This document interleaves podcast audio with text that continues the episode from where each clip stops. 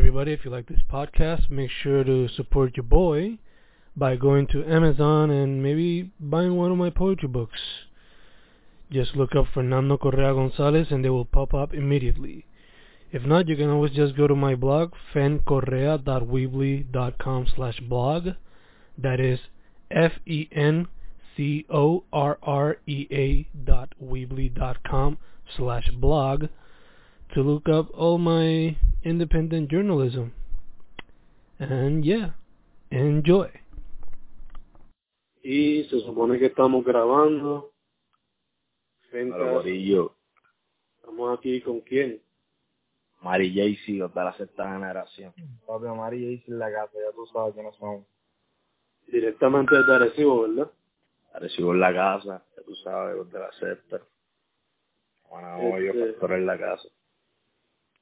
So, para empezar la cosa desde el principio, ¿no? ¿Cómo fue que ustedes Sí. se conocieron? Nosotros somos, en realidad, hay mucha gente que se lo pregunta y mucha gente cree que somos panas o algo así, pero en verdad nosotros somos hermanos de sangre, Ajá. ¿entiendes? So, Y llevamos toda una vida conociendo ahí uno de otro, siempre estamos juntos desde chamaquitos. literal, siempre estamos juntos, siempre hemos estado juntos. Y somos hermanos de mamá y papá. Hermanos. ¿sabes? Sí que eso explica la biggie picture que hay en, creo que en Facebook, no estoy seguro.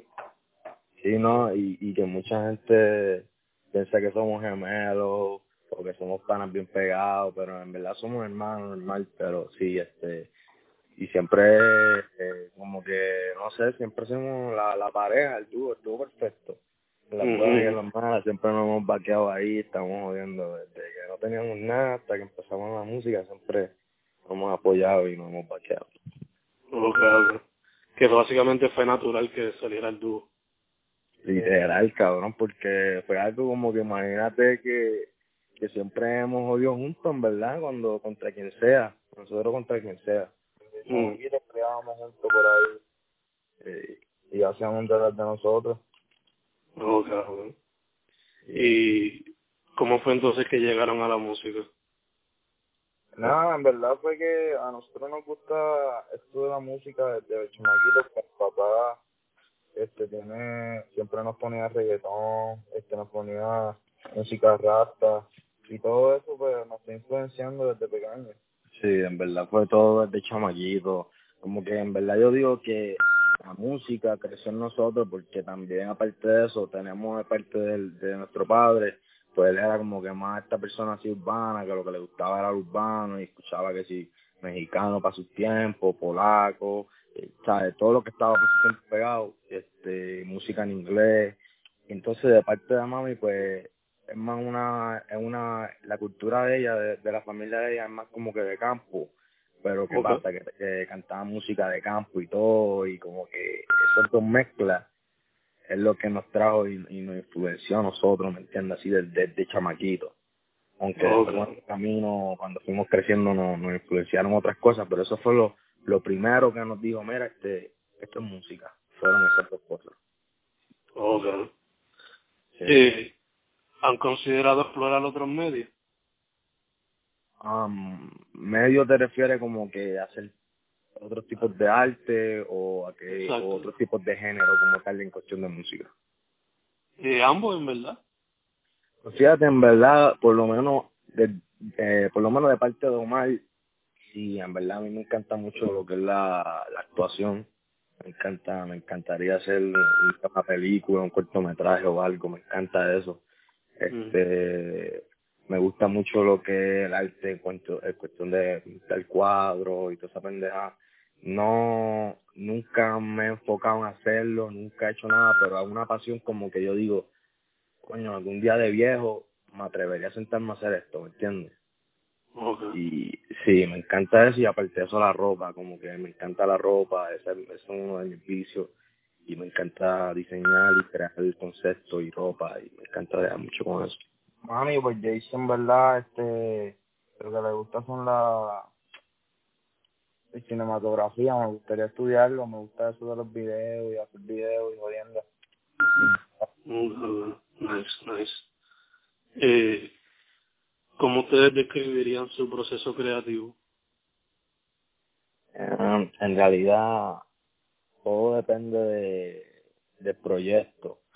Por ejemplo, este hay proyectos que, que yo hago que, que ya está la pista, hay proyectos que yo hago la pista, pero en realidad el proceso creativo viene más como de nos, enfocamos y, y cogemos mucho material de lo que de lo que vivimos, de lo que vemos y, y de lo que pasa a diario a nuestro, tú sabes, alrededor de nosotros.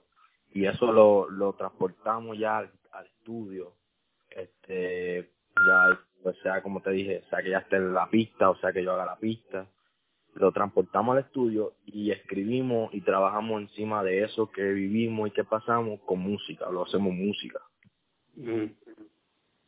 Sí, en verdad, y este, nada, nosotros nos gusta la competencia también, nos gusta competir mucho desde, desde pequeño, como te digo, y pues vemos también la competencia y eso a mí me gusta. Eh, yo escucho una canción y digo, coño, voy a hacer una más cabrona. Y ya que siempre esto como que lo mantiene activo. Sí. a nosotros, eh, es una cosa de lo que, que a nosotros no, nos caracteriza, es como que la consistencia este, nos gusta estar ahí consistente para uno tras del otro. Mm. pienso que, por ejemplo, desde mi punto de vista, mis artistas favoritos este, son así, ¿me entiendes? Y, y eso es lo que yo espero de ellos. Entonces, cuando ya yo este, empiezo a hacer música como tal, yo digo, no es que obviamente yo voy a llevar mi flow y voy a hacer mi concepto, pero obviamente dentro de mi concepto va a estar esto, consistencia. Porque es una de las cosas que más me agrada en cualquier artista, puede ser un artista que no sea ni tan bueno, pero si tiene consistencia, a mí me va a agradar eso de él. El mismo Farruko es un ejemplo así de eso, ese cabrón está en todos los rings, en todos lados tú ves Farru, Farru, Farru, y es que el tipo tiene consistencia y es bien inteligente, ¿me entiendes? Eso ayuda mucho en el negocio y ayuda mucho y eso es una de las cosas que nos gusta hacer a nosotros también. Es decir, mantienen esa ética de trabajo consistente. Exacto, nos ponemos la presión, nos ponemos la presión. Sí, sí. Eh, le iba a preguntar, ¿ustedes tienen esta química por lo regular donde Omar es el agresivo y Jay-Z y Jay-Z viene más como que un lado melódico? ¿Cuándo fue que ustedes como que descubrieron esa química entre ustedes dos? Fue algo bien, ¿cómo te explico? No, yo siempre he sabido que Jay-Z tiene ese lado melódico y que tiene unos versos demasiado, una letra buena. Pero de, la parte mía fue como que en el, en el paso, con el paso del tiempo, nos fuimos dando cuenta que, que yo tenía esa habilidad de ser un poco más up, como que a, extraer esa agresividad al, al, al tema. Este, pero fue todo práctica y tiempo, porque al principio en realidad, si te digo la verdad, como que yo no lo veía mucho y no lo hacía mucho tampoco. y, y no lo aceptaba mucho, después cuando sale todo esto de la ola de 69 y empezaron a gritar más los temas, pues ahí fueron viendo el flow más de Omar, pero Omar ha cantado así siempre. Porque Omar tuvo una operación de la garganta y cuando chamaquito, que, que en verdad no me gusta hablar de eso, pero le dio, le dio cáncer en la garganta y lo operaron y gracias a Dios está bien. Por eso es que canta así de naturaleza. Pero ese flow también Polaco lo usa, lo usa así para la gente y pues él lo ha ido perfeccionando a su flow. Sí, exacto, porque en realidad al principio yo no estaba tan confiado en esa voz. Yo decía, coño, eh, hay que enfocarnos en que Jaycee mate, porque yo sé que la voz va a gustar y yo pues tengo que tener una letra cabrona, pero esto es lo que yo puedo hacer porque en realidad la gente, pues, yo sí sé lo que me pasó, lo que pasó conmigo, yo sé que yo tuve una operación, tuve un surgery y esto y lo otro, pero la gente no va a saber, pero como quiera, como que con el tiempo yo fui diciendo, esto no importa, no me puedo poner pero, hay que matar, hay que, hay que darle, vamos a buscar mi flow. Y fíjate, de, de esa desventaja que yo pensaba que era una desventaja, me dio una ventaja, que ahora tú escuchas mi voz y suena diferente, una voz bien rápida, una voz que, que no, no, no hay chamaquito ahora mismo haciéndolo, ¿me entiendes? Y el que lo haga, se lo voy a decir la cara, se está copiando, porque ya, yo te puedo enseñar las canciones desde el 2016, 17, 2015, hay temas que con mi voz así, ¿me entiendes? De hecho. Este, háblenme de del último proyecto, los de la sexta volumen 2, cómo se hizo, cómo fue el proceso de ese proyecto. de la sexta volumen 2 fue un proceso bien diferente, yo diría, porque fue un proceso en que un mixtape que conceptualizamos y lo grabamos y lo trabajamos este back and forth de Estados Unidos aquí a Puerto Rico. Como que um, yo estaba viviendo en Estados Unidos por el momento, Jay-Z estaba viviendo, pero se acababa de mudar para Puerto Rico. Y fue como que fue esa transición de mudarnos, de Jay-Z mudarse y yo como que empezar a pensar en mudarme. Y fue como que estábamos conceptualizando el tema, él estaba, el, perdón, el mixtape, él estaba por acá, yo estaba por, por Estados Unidos y fue como que hay que hacer algo, vamos a trabajar este, el volumen de, de la sexta, empezamos a conceptualizarlo, yo bajé de Estados Unidos para acá, este, grabábamos acá en Puerto Rico, yo me llevaba los temas para Estados Unidos, este, estaba la ingeniería y los, y los, y los masterizaba allá, volvíamos de nuevo con referencias, este, montábamos a los panas que, que, que, que colaboraron en el mix, nos montábamos, y así estuve como tres viajes hicimos hasta que yo me pude llevar estos proyectos para Estados Unidos y allá fue que yo lo terminé. También yo grabé acá en Puerto Rico y te envié también para allá. Sí, también. Fue un poco, en verdad, este, se trabajó como de lejos, por decirlo.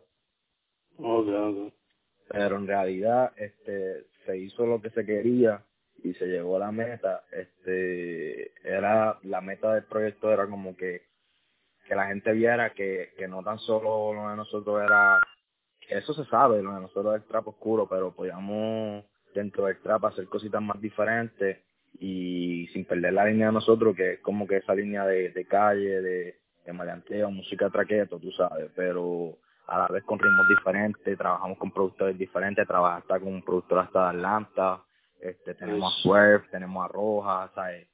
Eh, eh, hay mucha versatilidad y mucha variedad. También este, tuve este, a Bravo que me ayudó a aquí en Puerto Rico, me ayudó a mano en eso. Sí, Bravo fue uno de los ingenieros que nos ayudó en eso.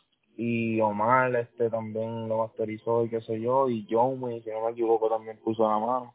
Sí, todo el corillo, en verdad, todo el corillo nos, nos puso un granito de arena y así fue como pudimos um, concretar ese, ese mixtape.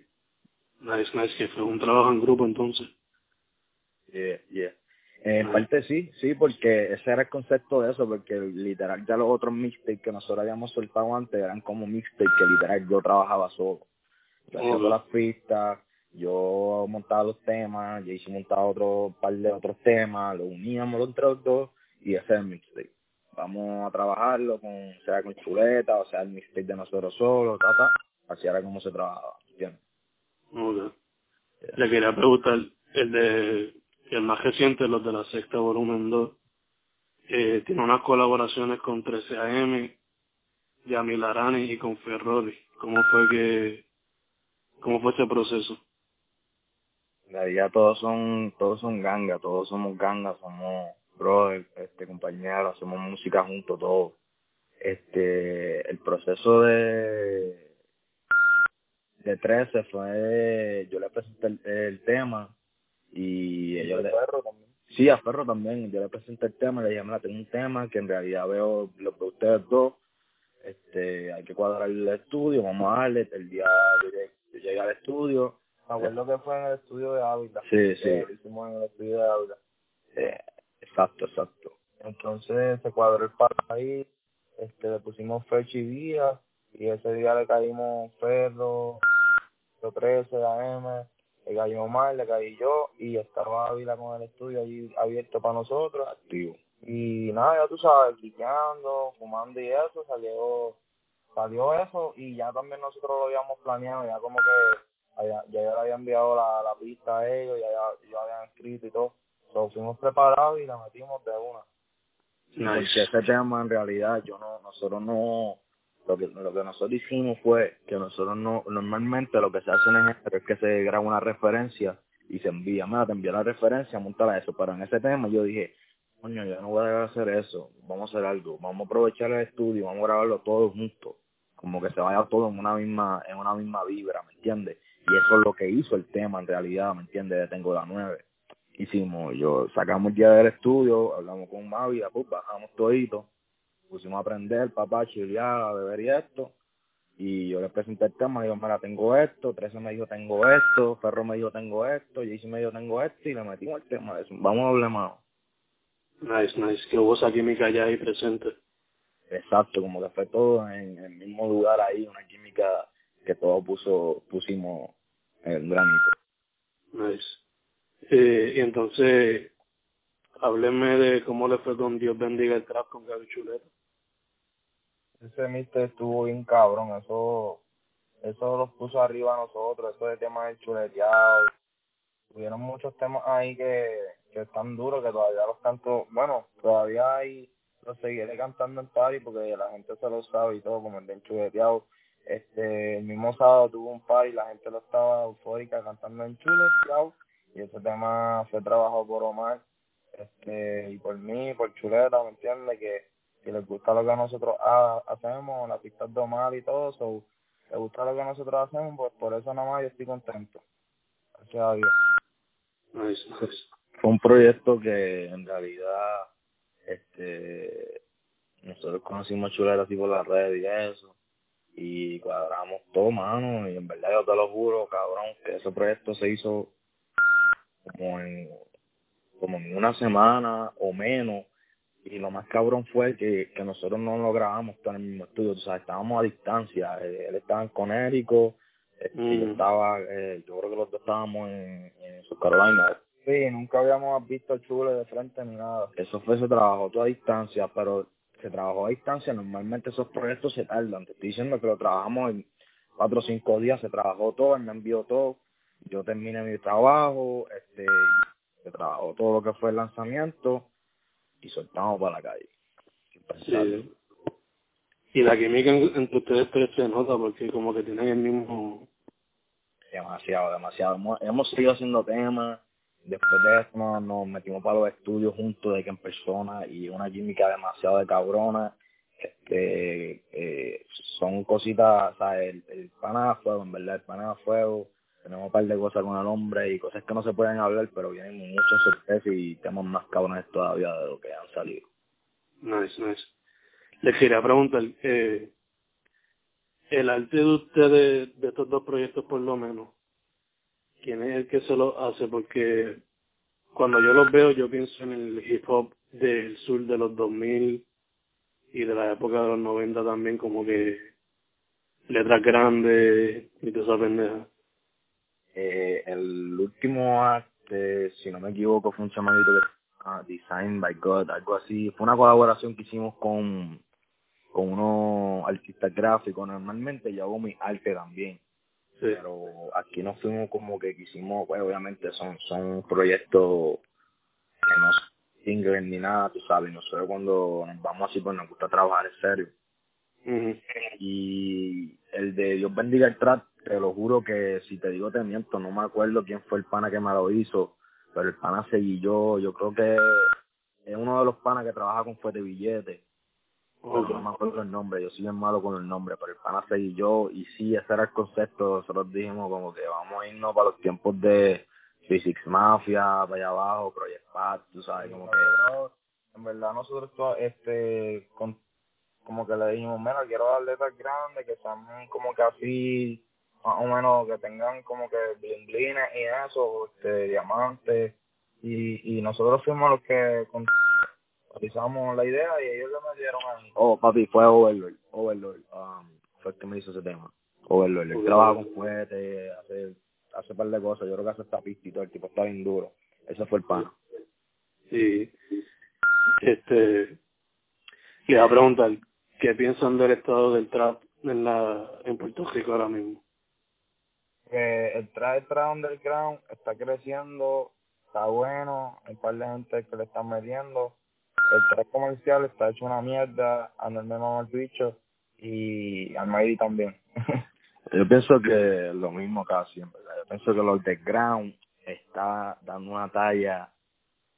Te juro, cabrón, yo llevo tiempo escuchando los underground de esta isla y yo no había visto algo tan cabrón, un movimiento tan cabrón en tanto tiempo, yo no lo había visto. Y lo más que me gusta es que se veía antes, pero era con reggaetón y eso. Yo no escucho reggaetón, ¿me entiendes?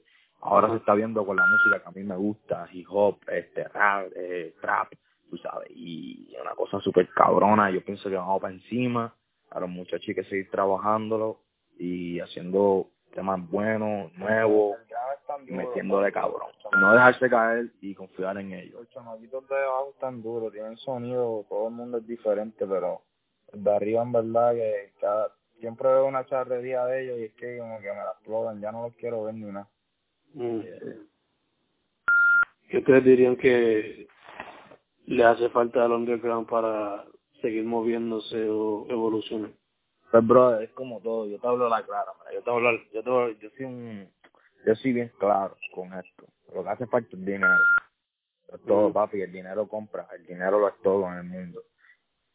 ¿Por qué estos artistas que están en el mainstream están tan pegados, son trending? Porque tienen un potencial, perdón, tienen una casa disquera. La mayoría de las veces, bueno, el 90-95% tienen una casa disquera. Te puedo decir que no hay ninguno independiente. Con un mollero de dinero atrás de ellos, con unos inversionistas, ¿me entiendes? Que lamentablemente la escena independiente, la palabra te lo dice, independiente, no lo tiene. ¿Me entiendes? Yo te digo algo, si alguno de, de nosotros, si sea Omar y Jaycee o cualquiera de la ganga, tienes que mencionar el nombre, ya sabes quiénes son, tuviera esa posibilidad o tuviera esa habilidad de, de que ellos tienen de tener ese vaca atrás de ellos, fueron otros 20, fuera otro cuento diferente, tú sabes. ¿Sabes? Los papeles estuvieran cambiado. Pero eso es todo en realidad. Y poco a poco, papi, poco a poco. Gracias a la gente así como tú, que nos apoya y ven los del ground, ven la gente que está creciendo, gracias a ustedes, pues nosotros vamos a llegar a ese, a ese, a ese nivel, pero eso es poco a poco, en la vida todo un proceso. Sí, muy Resisten- Resistencia y dedicación. Papi, consistencia, sí es. Este, entonces dirían que eso es un contra de ser independiente, ¿no? No tienen tanto dinero. Eso es un contra, eso es un contra y un contra grande, tú sabes, como que a veces tú quieres invertir o quieres hacer una cosa de cierta manera o quieres verte de, de cierta manera y no lo puedes llegar a hacer nada por, por tu balance en tu bolsillo, tú sabes. Pero por otro lado, por otro lado, hay muchos pros de ser este, independiente, tú sabes, que es lo que a, de a mí, eh, en realidad eso es lo que a mí me encanta hablar, porque contra, te puedo decir que contra es que, pues, no tienes dinero, no te vas a escuchar en la radio, y cositas así, tú sabes, está bien, está todo. Y no vas a tener play comprado porque también esta gente compra play como, como darle hay seguidores, de todo, ¿me entiendes? Ujú. Eso, eso es para pa, pa, pa que la gente se la viva la película que ellos están, tú sabes, están vendiendo, pero lo que estamos hablando es esto, mira, ¿qué pasa? Que, que pro hay mucho, porque te puedo decir que lamentablemente un artista independiente, a diferencia de un artista ya firmado, un artista independiente es dueño de todos sus máster, tú sabes, literalmente puede que tenga un equipo de trabajo, su equipo de trabajo que tenga una pequeña nómina, pero hace una presentación, le cae cualquier guiso, el dinero va a su bolsillo, él le paga a su equipo de trabajo y lo de que sobra es él, ¿me entiendes? No está amarrado, ni, ni tiene ningún jefe diciéndole, papi, tú tienes que hacer esto, tú tienes que hacer esto, lo otro, y si no lo hace, yo me enchismo contigo, ¿me entiendes? Si no lo hace, yo te, yo te engaveto, la, la, la famosa frase, te engaveto, la famosa palabra, ¿me entiendes? Yo te engaveto. Eso pasa, mi hermano, eso pasa.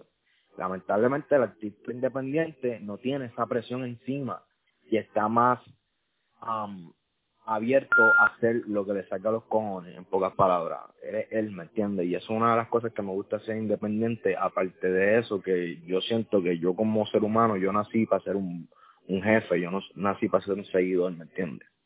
Sí, sí. Este, le iba a preguntar cuál ha sido su mejor o peor experiencia música por ahora. Eh, la peor que, que tú grabas un tema, te mates grabando, haciendo un tema para, para un featuring y que lo envíes y que nunca te envíen nada para atrás. Eso es feo con velocidad porque después que uno después que uno está ahí metiéndole horas a eso, nunca envíen para atrás, eso es como que es decepcionante, pero en verdad las cosas malas nunca nunca dejo que se me peguen mucho. Y las buenas, pues, que poco a poco, pues, se está dando la, la, la vuelta a la bola. Ya estamos subiendo, están cayendo los paris, están cayendo... La presentación de la justa fue una buena presentación, fue una de las cosas buenas. Nos presentamos en la justa hace como dos semanas, una semana y media atrás, y para mi entender fue una de las cosas buenas para push para la carrera de Omar y Jaycee, tú sabes. Y cosas buenas también, nos hemos encontrado con un par de leyendas como Wiso G, gente que nos han dado consejos, este Michael y Manuel, gente que nos han dicho cómo, cómo hasta cómo cantar, cómo usar el diafragma, cosas que, que, cosas buenas, ¿me entiendes? Que nos han pasado en este año y lo de la música que uno se motiva. Sí, y como que le da un push a uno y, aparte de eso, tú sabes, hay mucha gente que a veces te ve en la calle, te creen que saben y te dicen, ah, papi, haz las cosas así que tú vas a ver. Hermano, pero como yo te puedo seguir tus consejos si tú no has llegado a nada que tú tienes de exitoso? Pero cuando viene esta gente y te dice, mira, papi, la tienes, lo que te falta hacer esto, esto y lo otro, y tú vas a ver. Tú dices, coño, papi, este hombre sabe lo que está hablando, ¿me entiendes? Hay que hacerle caso a este hombre. Y eso es lo que se refiere a Jaycee, que, que esas cosas son en parte positivas para uno, ¿me entiendes? Porque este, hay chamaquitos que a veces quisieran encontrarse con, con un duro y que por lo menos digan, papi, lo estás haciendo bien, mira, lo que te falta esto, eso, es un push para uno, ¿me entiendes? Eso es como que, papi, yo estaba frustrado, yo pensaba que yo estaba haciéndolo bien mal, pero mira, no estoy tan mal, voy para adelante, ¿me entiendes? Y es como que eso brega, eso, eso motiva a uno, es la palabra. Exacto, exacto. Este, ¿cuál es su meta con su música? Este, llegar a todo, a todo oído y que cuando yo muera, pues, mi, mis nenes, mis nietos se van escuchando lo que es Omar y por ahí abajo, aunque escuchen porque cada viejo ya, pero por lo menos estar ahí en YouTube. La meta de Omar y Jaycee en realidad este, es eso que dice Jaycee y, y también este ser como que música que no pase de tiempo y aparte de eso, este, ser un dúo que trascienda, ¿me entiendes? A lo que te estoy diciendo es como en su tiempo lo fueron este Wisin Yandel, eh, Liti Polaco, fueron dúos, eh, Héctor y Tito, ¿me entiendes? Que fueron dúos que marcaron en el género, pues nosotros estamos en busca de eso. Nosotros estamos en busca de hacer el próximo género que marque, el próximo dúo que marque en el género, perdón. Tú sabes, eso es una de las metas de nosotros. Y aparte de eso, ser un, un producto internacional, tú sabes, un producto que tanto se lo puedan capear aquí en Puerto Rico, como que tanto la gente por allá por, por Chile, por Argentina le guste, la gente por allá por Pennsylvania, por New Jersey, por New York le guste, la gente en Europa lo capeen. Esa es la meta, María, y si ser un producto internacional y llevar la música al mundo entero, las vivencias de las cosas que pasan en la calle y la vida de los chamacos aquí en Puerto Rico. Y siempre la demostrar que se puede, que si uno viene de abajo, no se quita los que vienen de abajo como nosotros, que siga, que todo el mundo puede. Gacho, gacho. Eh, ¿Están bregando en algo nuevo o qué es la que hay? Obligado, papi. Lo que viene es música de traqueto, ¿ok? Todo el mundo pendiente a la carretera, a los SoundCloud de nosotros y a los Instagram y a los Twitter, papi, que lo que viene es música de traqueto. Música de traqueto, no es nada, solo que está a la calle. Oye, y también tenemos el ring por ahí. Oye, oh, este, demasiado duro. Eso ya puedo dar, ya se puedo darle mucha información. Este, remixes con Bloodshot y mm. Viene durísimo, durísimo, durísimo. El remix del tema que yo saqué, tú no ves, que tú lo cubriste. Este, eso ya está a punto de salir. Eso sale este mes, contando cuando ya se está asegurado. Pronto, oye, y si todavía esta entrevista yo no sé cuándo tú lo vas a sacar, pero vamos a, vamos, lo que hace falta como 20 play, de 20 play le soltamos el ritmo, por favor, denle un apoyo a ese tema porque llegue a los mil play y pueda salir por para abajo. Exacto. Nice, nice. Yeah. Este... Y papi, brother, ahora entonces, mándame por eso, pero a finales de este mes contando con Dios, para el otro mes que viene, pues soltamos ese mixtape Vamos a estar dando más detalles en las redes sociales. Por ahora son tres temas, vienen durísimos. algo para la calle, como siempre, pero con un poquito de diferentes sazones. Son tres temas, pero cada tema tiene su propio sazón, ¿me entiendes? Y es un concepto diferente. Se llama música de traquetos. ya tú sabes, Oye. Y esto pues está en y de, de que yo estoy más rápido que tú. Estos son temas buenos, delivery buenos, cantos buenos, coros buenos, todo. Ahí como va. Sí, por eso es que nos hemos tardado un poco, porque estamos intentando hacer las cosas bien profesionales. Ok, ok. Entonces, si la gente quiere buscarlo a ustedes, ¿dónde los busca? En todas las redes como Omar y Jaycee. Este, en Instagram estamos, en verdad yo tengo mi Instagram personal, este es jcosmegol, jcosme gol, G de gato o LT. Y el mío en Instagram y el Twitter es John Omar, este, John Omar, eh, y J Conmebol en Twitter y el, y el Instagram de Jaycee. En todas las otras plataformas estamos con Omar X Jaycee, Omar con V, porque es el piquete, Omar X Jaycee en YouTube, Spotify, Diesel, Tidal, Apple Music, Facebook, Amazon. Amazon, estamos hasta en Amazon, brother, so, ya tú sabes, búsquenos en Café de la Música, ya tú sabes, los puedes conseguir hasta en Google. Perfecto, perfecto. Le iba a preguntar para cejar, ¿qué consejo le dirían a, a un chamaquito, una chamaca que quiere meterse ahora a la música? que, que guarde dinero, que no se deje, que practique todos los días, que escuche consejos de los, de los grandes, de todo el mundo, hasta de tu mamá tú puedes escuchar un consejo y seguirlo. Que puede funcionar. Este, cuando te caiga, si te, si no no vuelves a intentar, estás mal. Tienes que volver a intentarlo. Y en verdad, este, tener tu propio flow, nunca va a a nadie y en verdad eso es lo que yo diría que se puede hacer para llegar arriba. Así mismo es confiar en uno, consistencia, como dijimos al principio, responsabilidad es lo primero de todo.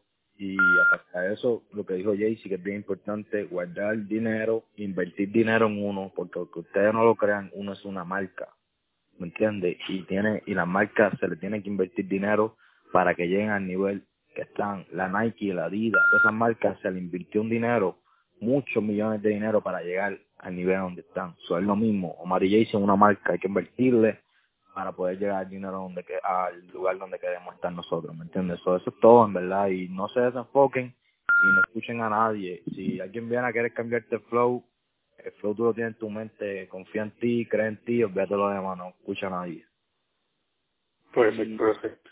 y siempre busquen busquen como que gente que esté empezando como ustedes nunca busquen este empezar desde abajo y querer estar con un productor bueno porque ya él está a otro nivel y no te va a ver a ti igual so que a lo mejor tú empiezas con uno que está a tu mismo nivel los dos tienen la misma hambre y Se la vive se contigo. la vive contigo ¿me entiendes?